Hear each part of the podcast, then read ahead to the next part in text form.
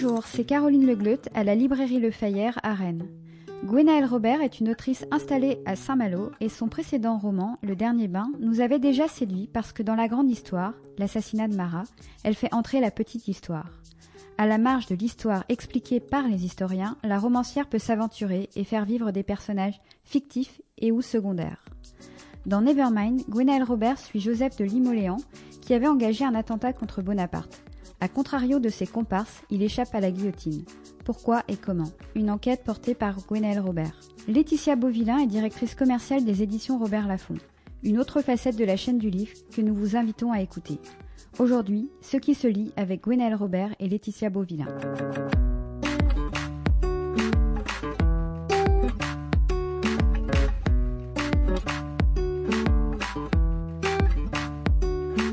Bonjour et bienvenue dans euh, Ce qui se lit, le podcast de la librairie Le Fayère à Rennes réalisé par Arnaud Vasmer. Des entretiens durant lesquels nous vous proposons d'entendre un auteur et son éditeur ou euh, le représentant la représentante euh, aujourd'hui de la maison d'édition.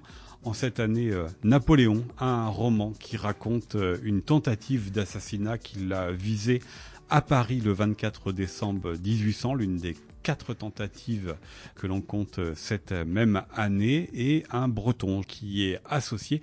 Et c'est ce que vous racontez, Gwenelle Robert. Bonjour. Bonjour. Nevermind, c'est le troisième roman que vous publiez aux éditions Robert Laffont. C'est Laetitia Beauvillain qui en est la directrice commerciale qui viendra nous parler euh, de son travail et de la maison d'édition dans la seconde partie de l'entretien. Le fait, Gwenelle Robert, que vous publiez un roman sur Napoléon en cette année de Napoléon, est-ce un hasard? Ah oui, c'était un hasard. D'abord, il a, il a été publié en 2020, qui n'était pas encore euh, l'année anniversaire.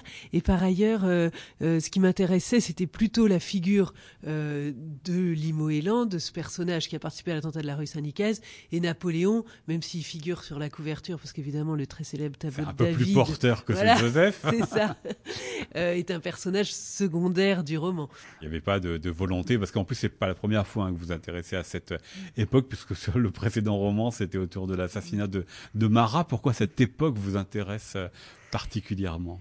Euh, bah, Simplement parce que c'est une époque qui est euh, extrêmement romanesque dans la mesure où elle est encore euh, euh, très mouvante, c'est-à-dire qu'on est encore euh, dans la continuité de la, la Révolution française, que l'ancien régime n'est plus, mais que l'Empire n'est pas encore. On est en, en, en 1800, donc c'est encore le consulat. Napoléon n'est pas encore bon, Napoléon, hein, c'est Bonaparte premier consul. C'est Bonaparte premier consul, et donc comme toutes les périodes comme ça un peu instables, elles, elles favorisent des destinées qui sont très singulières, puisque chaque chacun essaye en fait de trouver sa place dans ce monde changeant. On est aussi à, l'intersection de deux siècles, de deux âges, et, c'est pour ça que je, pense euh, euh, c'est un terreau romanesque euh, extraordinaire pour moi euh, et que je m'y intéresse. Et puis c'est des personnages qui ont à la fois grandi sous un sous un régime, même dans un monde euh, qui est celui de l'ancien régime, et puis qui à l'âge adulte en découvre un autre. Et c'est cette euh, peut-être cette difficulté à trouver leur place qui m'intéresse dans leur euh... dans leur manière euh, de faire. Difficulté ou refus, euh, Gonel Robert, parce que ce Joseph de Limoélan est un royaliste, c'est un chouan. Son père a été guillotiné, sa mère a plutôt embrassé elle les, les idées de, de la Révolution, mais c'est un homme qui refuse le monde qui se présente à lui. Oui, alors en fait, euh, c'est toujours très ambigu, c'est-à-dire qu'à la fois, c'est des, effectivement des, des, personnages euh, comme Joseph de Limoélan qui vivent dans la nostalgie d'un ancien régime, mais qui en même temps ne l'ont pas vraiment connu. Ils ont grandi avec une certaine idée de l'ancien régime, mais au fond, ils ne connaissent pas euh, ni Versailles, ni la cour, ni, ni les rois. Alors, sans doute qu'il y a une forme d'idéalisation qui m'intéresse. Et puis par ailleurs, ce sont aussi des personnages qui sont relativement désenchantés. Je le dis à un moment, enfin, c'est une phrase de Qui disait même si on, restaure le trône, même si on remet un roi, euh, je pense que de toute façon on resterait des insurgés parce que le pli en est pris et euh, ils ont pris l'habitude de, se définir contre un régime. Donc euh, on, voit bien d'ailleurs, on est en 1800, donc on voit que finalement ça devient un but en soi sans forcément avoir une idée précise de ce qu'ils souhaitent au-delà de la mort de Napoléon. Il y a quelque chose qui devient une sorte d'absolu comme ça, qui, cristallise en fait toutes les, difficultés qu'ils peuvent rencontrer et qui n'est pas forcément le point de départ d'un avenir, un nouveau régime. Je, dis plusieurs fois, son avenir, il, n'y pense même pas, il arrive même pas à se le représenter, il est même pas certain de savoir reprendre sa place, y compris dans un régime qu'il aurait pu souhaiter voir advenir. Cette question des, idéaux de l'Imoléon, est-ce qu'elle est propre à ce l'Imoléon? Est-ce qu'elle est aussi pareil, euh, comparable chez les autres personnages, parce que ce que vous racontez tous, c'est qu'entre, euh, pour tous ces personnages, c'est qu'entre 1789 et l'année où vous les racontez 1800, comme par exemple le peintre David dont vous avez choisi euh, une représentation de Napoléon pour la couverture, c'est des gens dont les idéaux qui les ont animés 12 ans, 11 ans avant, bah, sont plus vraiment ceux qui les animent euh, en 1800, le temps de votre roman. Oui, c'est aussi le temps des opportunistes, les périodes de transition. Alors on le voit bien avec des personnages comme Fouché ou Talleyrand. Le ministre de la Justice qui, euh, pour punir, euh, va en profiter pour donner la mort à des jacobins, à des royalistes, enfin bref, à tous ses opposants. À la demande de Bonaparte, oui, il va expurger une partie des jacobins, enfin ceux qu'on appelait les septembriseurs, c'est-à-dire qui avaient participé ou, ou qui sont prétendus participants au massacre de septembre. Alors c'est vrai que oui, c'est le, c'est aussi le lieu des opportunistes et je pense que euh, dans le dans le roman, on croise à la fois des personnages qui sont comme Limoélan, euh, des personnages qui ne parviennent pas à trouver leur place et d'autres qui rusent pour essayer précisément de se trouver là où il, va falloir être, avec toute la difficulté d'avoir une visibilité sur euh, un avenir qui est quand même très incertain. Comment, euh, Robert, vous avez découvert ce Joseph de Limoélan Napoléon, Fouché son ministre, David le peintre, ça sont des personnages que tout le monde connaît. Les beaucoup moins. D'ailleurs, vous avez cité un autre nom tout à l'heure qui est Cadoudal, qui est l'une des grandes figures de la, la. Lui, il est connu. Il a des, rues à son nom, même à, Rennes. Euh, il est beaucoup plus obscur. Oui, mais c'est encore une histoire de rue parce qu'en fait, il a une rue, euh, en fait, pas à son nom, mais au nom de Picot de Clorivière, qui est le nom de son oncle, qui a été recteur à Paramé, qui est le, le, quartier de Saint-Malo où je, où je vis. Euh, et c'était cette rue Picot de Clorivière, devant laquelle je passe tous les jours, qui m'avait intrigué. Alors j'avais fait des recherches et je m'étais rendu compte qu'il était l'oncle d'un homme qui avait participé à l'attentat de la rue Saint-Nicaise. J'avais trouvé déjà ça intéressant. Et par ailleurs, j'avais surtout découvert que cet homme avait échappé à la police de Fouché, ce qui est quand même une gageure dans le Paris de 1800. Et j'ai remonté comme ça un petit peu son son parcours. Et puis, c'est vrai qu'il avait cet intérêt pour moi euh, de présenter un parcours extrêmement lacunaire. C'est-à-dire qu'on avait euh, un certain nombre de points de repère dans sa biographie, mais aussi beaucoup de blancs. Et pour un romancier, c'est très nécessaire. Euh, tout à l'heure, vous parliez de, personnages qu'on connaît mieux, comme Cadoudal ou, Fouché. Et c'est vrai que pour cela, il est très difficile de créer un roman dans la mesure où la connaissance est telle qu'au fond, on rejoint très vite une biographie avec l'exigence d'objectivité ou de, de, vérité euh, qui n'est pas la mienne, puisque moi je suis romancière. Alors ça m'intéressait plutôt d'avoir un personnage comme ça avec énormément de blanc. On sait très peu de choses, même sur euh, ce qu'il a pu faire dans la chouannerie, ce qu'il a fait pendant euh, qu'il était dans ses souterrains où il s'est caché, ce qu'il a fait ensuite quand il est parti en Amérique. On, savait très peu de choses, et moi c'était ces plages comme ça, blanches, vierges, qui me laissaient la possibilité de, de, de faire entrer la fiction euh, dans son histoire. Vierge, mais jusqu'à où? Parce qu'il fallait quand même des éléments qui puissent euh, vous raccrocher, faire que ce personnage, bah, il est comme une consistance, il est quand même un rôle dans cette histoire. Euh, oui, alors j'ai eu la chance de lire sa correspondance, puisqu'en fait j'ai rencontré des descendantes de sa famille qui ont gardé le, château de, de Bron, enfin dans les Côtes d'Armor, où il a été, euh, où il s'est caché.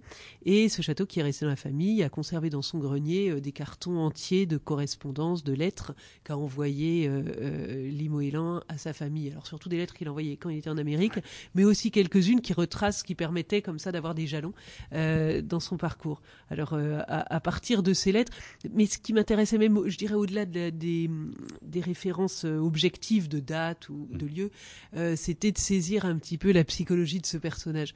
Et euh, évidemment, je trouve que les lettres, alors surtout ben, les lettres si bien écrite. Quoi.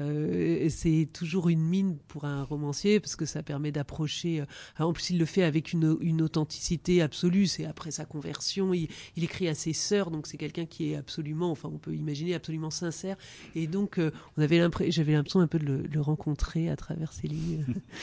parce que la psychologie, elle est importante dans ce livre. Certes, il y a cet attentat de la rue euh, Saint-Nicaise et tout ce qui l'a précédé, mais il y a aussi tout ce qui suit ce remords. C'est un attentat qui a fait beaucoup de morts, beaucoup de blessés, beaucoup de destruction, et notamment une fillette qui tenait euh, la, charrette. Et c'est un homme qui est complètement habité par le remords. C'est ça qui était le, le, point d'entrée pour vous dans cette histoire? Oui, c'est deux choses. D'une part, c'est vrai que euh, la psychologie, pour moi, c'est fondamental. C'est-à-dire que euh, plus qu'un roman historique, c'est à mon sens un roman psychologique qui se déroule à une période antérieure. Euh, donc tout est perçu, euh, pas seulement d'ailleurs à travers la conscience de Limo Elan, mais à travers la conscience de tous les personnages qui sont mis en scène dans le roman. Parce que je précise, Gonel Robert, c'est un roman euh, choral, ce qui fait que vous avez des chapitres courts, qui fait qu'on change de point de vue et de personnage d'un chapitre à l'autre.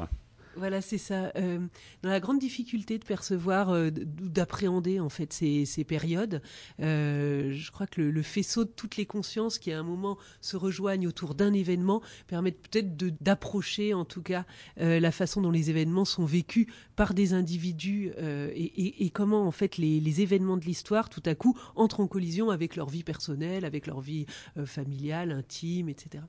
Donc ça, c'était évidemment ce qui m'intéressait, cette psychologie. Et puis, euh, la deuxième chose, c'est vrai, cette idée de rédemption, c'est-à-dire de cet homme qui euh, participe à un attentat qui est absolument atroce, qui fait plusieurs morts, dont cet enfant, et qui parvient euh, progressivement à, se libérer de ses chaînes et de son désir de vengeance et de haine. Ce mouvement-là, il rencontrait pour moi un mouvement inverse, comme ça, comme dans un système de poulies, qui est celui par lequel des hommes comme euh, Napoléon ou Fouché se sont enfoncés dans le crime par une répression euh, aveugle euh, et qui, au nom de la justice, en fait, rentrent dans l'injustice. Et donc, il y avait ce, double mouvement, d'une part l'élévation d'un homme qui était donc Limoélan, et d'autre part la chute d'un gouvernement qui s'enfonce dans le crime et qui, gardera d'ailleurs sur les mains le sang de à la fois des Jacobins déportés et puis à la fin du duc d'Anguin qui est un peu la, dernière victime expiatoire. Hum. Alors évidemment, euh, il y a une question euh, qui brûle les lèvres, mais qu'on ne peut pas vous poser parce que c'est celle du titre Nevermind. Pourquoi Nevermind? Puisque ça apparaît simplement à, la toute fin du livre, euh, l'explication. En revanche, c'est la, forme du livre à laquelle j'aurais m'intéresser, que j'ai mentionné tout à l'heure. Ce sont des chapitres courts dans lesquels vous alternez les, points de vue. Pourquoi ce, et comment ce rythme vous l'avez inventé? Hum. Ah oui, parce que dans cette volonté de saisir un petit peu plusieurs consciences, c'est-à-dire d'appréhender un événement à travers une sorte de kaléidoscope, comme ça, euh, euh, sur des événements très brefs, par exemple l'attentat, en fait, c'est très rapide, c'est une détonation. Euh, ce moment-là, la façon dont cet attentat, dont, cette explosion, en fait, retentit pour chacun des personnages qui se trouvent sur la scène, ça supposait un rythme comme ça, rapide, qui corresponde aux événements. Donc euh, là, je, crois que c'était, euh, oui, une volonté peut-être kaléidoscopique. Et la difficulté de l'écriture, c'est d'évoquer des consciences simultanées. C'est ce qui est impossible dans l'écriture, c'est qu'on est obligé de suivre un ordre chronologique. Alors peut-être que la, forme comme ça brève des chapitres, elle permettait de donner cette impression un, petit peu plus resserrée autour de l'événement. Ça donne aussi un, rythme, un souffle. C'est important ça aussi pour vous, la, romancière, la manière dont le lecteur va être euh, imprégné. C'est-à-dire c'est quand même un, gros roman avec des chapitres très courts. Donc il y a un rythme aussi qui a été très travaillé, très pensé. Oui, c'est vrai. Et puis avec aussi une volonté d'alterner dans ces chapitres courts des chapitres vraiment, je dirais, de scènes publiques, comme euh, par exemple l'attentat ou lorsque Napoléon va à l'opéra, euh, et des scènes vraiment privées, c'est-à-dire ce qui est le privilège du romancier, c'est de passer de l'autre côté de la porte, c'est-à-dire de ne pas seulement percevoir Fouché lorsqu'il est dans son bureau ou qu'il donne des ordres, mais d'aller le, de le suivre également derrière le, la porte de la chambre d'enfant où il va embrasser ses enfants le soir. Et donc j'ai essayé d'alterner des chapitres euh, comme ça qui sont plus des chapitres de publics, les exécution, par exemple, des complices de Limo Elan, et des chapitres vraiment privés euh, qui euh, euh, font la part belle à cette vie intime qui permet aussi de, percevoir autrement. Ça, c'est le privilège du romancier. Peut-être que là où l'historien s'arrête à la porte de la chambre à coucher, le romancier peut passer de l'autre côté. Et c'était important aussi, je crois, il y a plusieurs scènes qui sont quand même assez dures, assez tragiques, et c'était important pour moi d'alterner avec des scènes aussi avec une, certaine tendresse qui, voilà, qui se manifestait dans, des huis clos familiaux. Alors, Gwenelle Robert, dans euh, ces podcasts, mais vous le savez parce que je sais que vous êtes euh, déjà une auditrice des premiers numéros, nous intéressons à, la relation euh, qu'entretiennent les auteurs avec leurs éditeurs. Qu'est-ce que vous attendez, vous, de votre éditeur ou de votre éditrice quand vous travaillez un texte? Euh, alors la première chose, je crois que j'attends qu'ils l'attendent. C'est-à-dire que euh, quand on part dans une écriture, évidemment, il y a quelque chose d'assez euphorique au début, parce que d'abord on a une idée, et puis que euh, on découvre, enfin surtout pour moi, à chaque fois de plonger dans une époque, c'est toujours un moment d'évasion extraordinaire. Et puis ensuite, ça, évidemment, on traverse une sorte de marécage où on patauge un petit peu, où on se demande toujours si on a bien fait de s'engager, et c'est toujours ce moment où tout à coup on a une meilleure idée et où on est tenté de, de revenir en arrière. Et donc je crois que pour pour moi le plus important, c'est de savoir quelqu'un attend euh, le texte et attend la suite. Et en tout cas, c'est moi ce qui me ce qui me motive, c'est de savoir que euh, je, vais pouvoir envoyer. Euh, euh, bon, par, euh, par l'autre chapitre, euh, je vais pouvoir envoyer cinq chapitres et, et, qu'il est, et que ces chapitres sont attendus. Et ça, pour moi, c'est vraiment quelque chose de très important parce que, peut-être parce que je, je manque de courage sur le long terme, mais c'est vrai qu'à écrire un roman, c'est vraiment une traversée. Il y a toujours un moment où on se retrouve en, en pleine mer et où on voit plus très bien ni le rivage qu'on a quitté, mais encore moins celui qu'on est, où on est censé aborder. Et donc, à ce moment-là, je crois que c'est important d'avoir gardé une espèce espèce de, de connexion comme ça, euh, une radio euh, qui nous permette de, de, de, savoir où on se dirige, où sont les prochaines balises et surtout où est le phare euh, qui nous attend à l'arrivée. Donc pour moi, c'est peut-être d'abord ça, c'est la lumière au bout, au bout de la traversée, oui. Mais, après, Mais quand vous envoyez voilà, ce, ce, ce, groupe de chapitres, vous attendez euh, quelque chose sur la suite ou un retravail éventuel, une, une remanière de recomposer le texte que vous venez de, de proposer? Non, la façon dont je procède avec Jean-Michel Delacour, Qui me lit systématiquement, c'est vraiment, euh, je lui envoie des chapitres, il lit et il me donne à chaque fois, euh, ce sont surtout des encouragements et en me disant j'attends la suite, etc. Et donc ensuite, le travail de réécriture se fait souvent après. Euh, mais c'est vrai que pour moi, une fois, encore une fois qu'on est, une fois qu'on est parti, euh, l'important c'est d'aller au bout.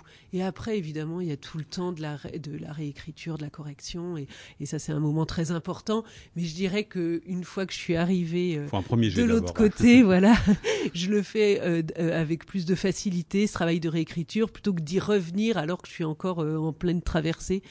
donc l'important pour moi, c'est d'abord d'arriver au port, et ensuite effectivement de reprendre ce qui ne va ce port vous paraît-il toujours aussi lointain? Ça fait quand même trois romans, donc vous commencez quand même à, savoir euh, comment traverser euh, cette mer, même si c'est pas la même.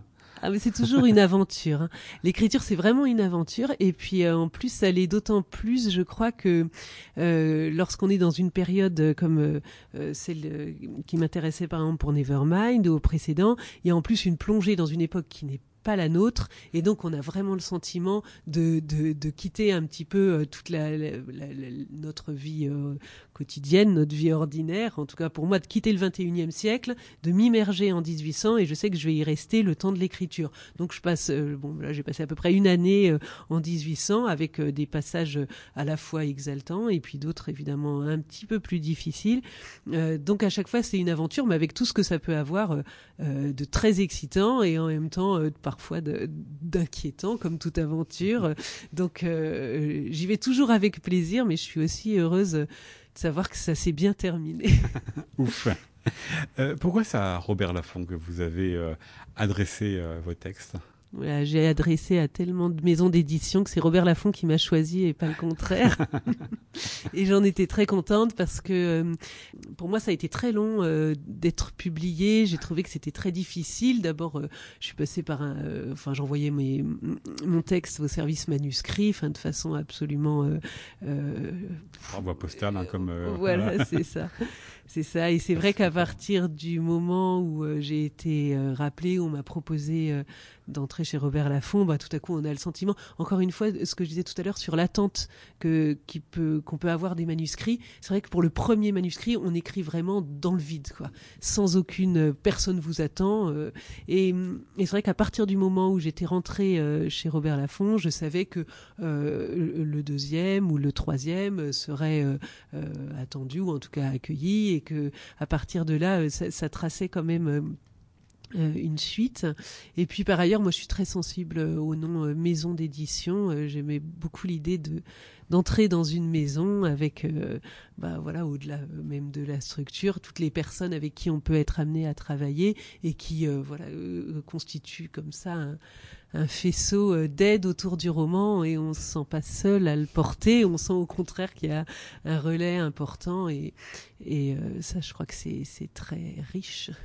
Au-delà des personnes qui euh, effectivement travaillent au quotidien dans cette maison édition Robert Laffont, est-ce que vous avez l'impression d'être aussi une autrice Robert Laffont? C'est-à-dire, est-ce que vous, vous lisez d'abord ce qui se publie ailleurs chez cette maison d'édition et est-ce que vous avez l'impression d'appartenir justement à cette galaxie, d'avoir une place, une cohérence au sein de cette galaxie. Oui, moi je suis très attentive à ce qui sort euh, chez Robert Laffont. Enfin, euh, euh, je lis ou je regarde en tout cas les parutions.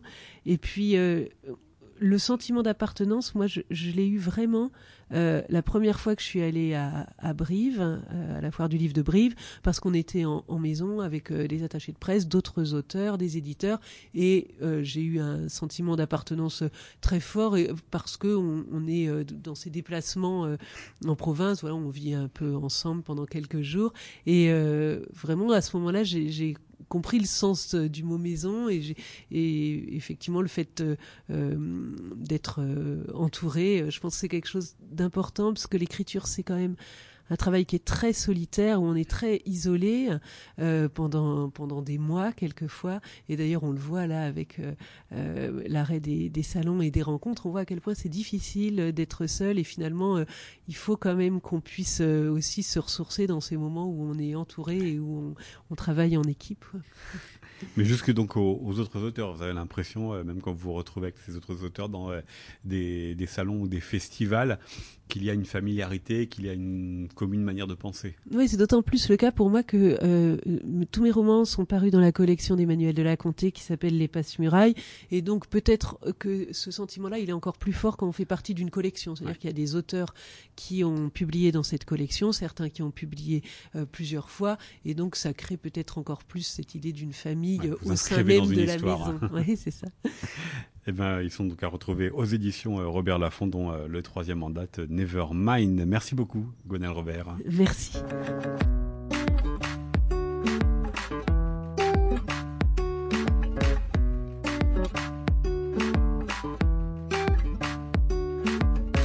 Nous poursuivons euh, cet épisode de Ce qui se lit, le podcast de la librairie euh, Le Fayère avec euh, vous, Laetitia Beauvillain. Bonjour. Bonjour. Nous venons d'entendre Gwenelle Robert hein, nous parler du roman Nevermind paru aux éditions Robert Laffont. Elle nous a raconté à la fois le texte et puis comment est-ce qu'elle travaille avec la maison d'édition dont vous êtes, vous, la directrice commerciale.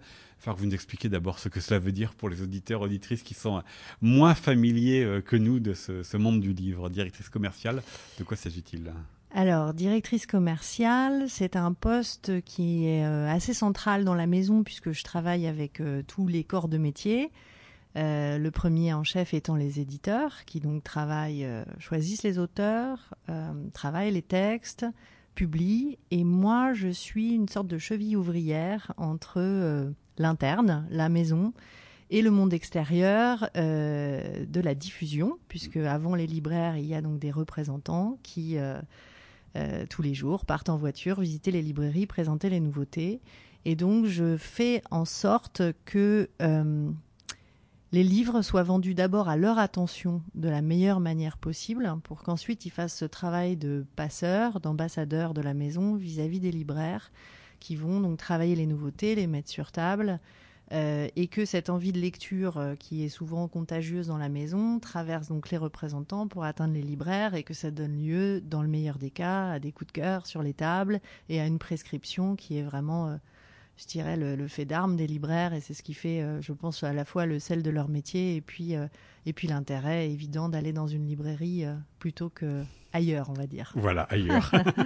ça veut dire qu'une partie de votre métier, c'est de mettre en histoire les histoires. Hein. Oui, absolument. C'est de trouver à la fois dans le monde du livre la meilleure manière de positionner le texte, euh, à la fois peut-être par rapport au précédent roman euh, de l'auteur, mais aussi par rapport à des titres ayant paru dans la maison ou ayant paru ailleurs, puisqu'on reste très à l'écoute aussi de ce qui se passe dans le marché, ce qui fonctionne, ce qui fonctionne moins bien. et donc de trouver un angle. Voilà parce que euh, il y a évidemment énormément de nouveautés qui sont proposées euh, d'abord par un même représentant auprès d'un libraire, et donc je ne compte pas le nombre de représentants qui s'adressent à un même libraire, donc c'est colossal. Donc il faut tirer son épingle du jeu et toujours trouver une manière de le présenter qui, dans le meilleur des cas, euh, est complétée par un adjuvant qui est majeur, qui est le fait que le représentant ait lu le texte aussi en amont puisse s'imprégner de la couleur de l'écriture, de l'histoire, etc. Et, de jouer vraiment son rôle aussi de, passeur avec ses mots, avec sa sensibilité pour toucher au cœur du libraire, puisqu'on est sur un métier quand même qui est assez spécifique où on vend des livres. Donc, euh, donc voilà, il y a ce travail, on va dire, en profondeur à faire qui est euh, souhaitable et souhaité de tous. Mmh. C'est-à-dire qu'il n'y a rien de mieux pour un représentant que d'avoir lu le texte en amont pour pouvoir trouver les mots pour le défendre. Effectivement. Mais alors, ça veut dire, euh, Laetitia Bovilin, pour un, roman comme Nevermind de Gwenelle Robert, donc c'est le troisième, hmm. il y a la figure de Napoléon, dans cette année euh, Napoléon. Est-ce que ce fut ça le premier angle pour vous Non, non, pas du tout. En l'occurrence, euh, alors il se trouve que quand en plus c'est doublé par ma propre sensibilité, ça tombe à pic. en tout cas, c'est plus facile pour moi de trouver. Il se trouve que donc j'ai lu euh, en effet les, romans de, de Gwenaël, que je les ai, on va dire, de plus en plus aimés au fil des, textes, et que moi, je suis pas une lectrice de romans historiques au départ. Et je ne suis d'ailleurs pas très érudite en histoire. Voilà, j'ai un bagage qui est assez euh, on va dire sommaire euh, sur sur certaines périodes en tout cas et et tout ce que vous avez dit sur le roman, c'est-à-dire la manière dont Gwenaël rend justement euh, donne la parole à des personnages secondaires euh, qu'on méconnaît, euh, donne de la chair à une époque, fait comprendre que les grandes périodes historiques ont été faites de gens voilà, qui ont douté, qui ont aimé, qui ont eu des histoires familiales, des histoires amoureuses, etc. Tout, tout ce matériau romanesque, je trouve, rend euh, la grande histoire captivante. Elle sert la grande histoire aussi pour celui qui veut lire une fiction et qui en même temps a envie d'apprendre plein de choses. Euh, et pour moi, c'est ça la force des romans de Gwenaël, indépendamment de l'époque qu'elle traite ou des personnages principaux que tout le monde connaît. C'est la manière dont elle crée cette tension comme ça euh, nerveuse avec justement la construction que vous évoquiez, l'alternance des chapitres, la multiplicité des personnages. Euh, le fait de déambuler dans Paris et d'avoir l'impression de ressentir euh, la canicule, de voir les rues dans lesquelles on déambule, etc., de donner chair au personnage. Pour moi, c'est ça la grande force de Gwenelle, et c'est d'ailleurs, je crois, ce qui est vraiment ressorti de tous ceux qui l'ont aimé, euh, lu, à commencer par les représentants, puis les libraires, puis les lecteurs, en cercle concentrique. Voilà. Mais ça, c'était au moment de, de, la parution, donc à l'été, automne euh, dernier. Mais quand euh, voilà arrive l'année 2021 avec la, tout d'un coup l'abondance des livres de Napoléon, est-ce que c'est un livre que vous pouvez remettre dans l'actualité? On sait que la durée de vie hein, d'un livre est souvent assez brève. Oui, alors, on le fait évidemment parce qu'on fait des bons de commande thématiques. Enfin voilà, on essaye justement de, d'avoir une approche assez sélective pour les libraires qui veulent faire des mises en avant sur table. Et c'est vrai que dans ce cadre-là, dans la donc il y a des vraies nouveautés et puis il y a aussi des remises en vente ou des rééditions nouvellement préfacées, des, des titres de fond. Le fait d'avoir un roman euh, sur Napoléon, c'est une manière, je trouve, euh, intéressante de, voilà, de rentrer dans cette histoire-là et dans le personnage. Et donc je pense qu'à ce titre-là, le livre peut... Euh, intéresser ceux qui n'ont pas forcément ou qui seraient intimidés par une grande biographie, euh, voilà. Sachant qu'en plus les romans historiques, il y a, on va dire des des codes pour le roman historique qui sont souvent des paris de lecture assez ambitieux de 700, 800 pages euh, avec beaucoup de descriptions et, c'est aussi ces codes-là qui peuvent décourager quelquefois euh, des lecteurs qui sont pas même voilà de rentrer dans, dans la grande histoire et c'est vrai que pour ça comme pour moi et comme pour d'autres, les romans de Gwenaël peuvent, euh, peuvent aider à. Facilement. Ouais, voilà. Et peut-être ensuite à découvrir d'autres romans historiques. Euh, voilà. J'ai interrogé tout à l'heure euh, Gwenaël Robert pour savoir si elle se sentait une autrice Robert Laffont on a bien vu, alors je suis désolé à côté, mais qu'elle a eu quand même un petit peu de mal à aller au bout, enfin en tout cas d'expliquer euh, clairement. Elle avait le ressenti effectivement d'appartenir à une euh, à une famille, de s'inscrire dans une histoire d'une collection, mais euh, elle n'a pas dit en quoi elle semblait être véritablement au milieu des, autres. Vous, Laetitia Bovilin, de votre point de vue de mmh. directrice commerciale, en quoi Gonel Robert serait pour vous une autrice Robert Laffont qui aurait l'identité ou un morceau de l'identité de la maison? Hmm, alors Robert Laffont, vous savez, c'est un catalogue extrêmement généraliste. Euh, on fait, on s'interdit pas grand-chose dans nos parutions, euh, pourvu qu'on ait une conviction profonde que euh, le texte est merveilleux, qu'il a vocation à s'adresser à un très large public et que voilà, il a l'adhésion de toute la maison, puisqu'en fait, on fonctionne en fait comme une maison, c'est-à-dire constituée de plein de services qui travaillent au service des auteurs avant tout. Alors pourquoi Gwenaël Robert? Bah, D'abord parce que je pense que, comme pour tout, il y a une rencontre humaine euh, qui se fait. Et moi, je trouve que dans le cas de Gwenaël, il y a euh, une personnalité qui est, je trouve, en totale cohérence avec ce qu'elle écrit, une forme à la fois d'érudition et d'humilité mm. euh, qui fait que quand elle évoque son texte, c'est passionnant. Quand on la lit, c'est passionnant, etc. Donc je pense que toute la maison est, derrière, y compris des éditeurs qui ne la publient pas, qui la lisent et qui l'apprécient beaucoup. Donc euh, voilà, il y a la, cohésion et la force de la maison. Et puis après, pour parler d'un point de vue éditorial, je pense en effet que euh, on n'est pas un éditeur d'histoire, euh, et donc l'angle romanesque permet justement d'assouvir le souhait de Robert Laffont par rapport au fait de s'adresser à un très grand nombre et d'ouvrir un peu, voilà, le champ euh, d'ouverture par rapport à un éditeur spécialisé. Vous l'avez dit, c'est euh, Robert Laffont, une maison d'édition euh, généraliste avec un, catalogue extrêmement large. Est-ce que cependant, il y aurait une ligne éditoriale que vous pourriez définir? Franchement pas. Non, je crois Pourtant, que. c'est pas le tout venant que vous publiez. Non, c'est pas le tout venant, mais comme je disais, c'est le fait de rencontre, donc c'est la conviction profonde et collégiale de proposer le meilleur dans tous les registres possibles.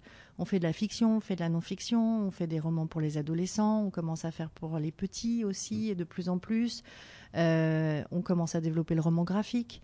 En fait, moi, je crois que euh, si on est sûr de notre coup, c'est-à-dire si on est sûr de l'écosystème qu'on met au service d'un texte, entre le format, la couverture, l'écran qu'on lui propose et la manière dont on va le promouvoir, on peut marcher, même si on n'est pas estampillé comme un éditeur spécialisé en roman graphique, en jeunesse, en, histoire, etc.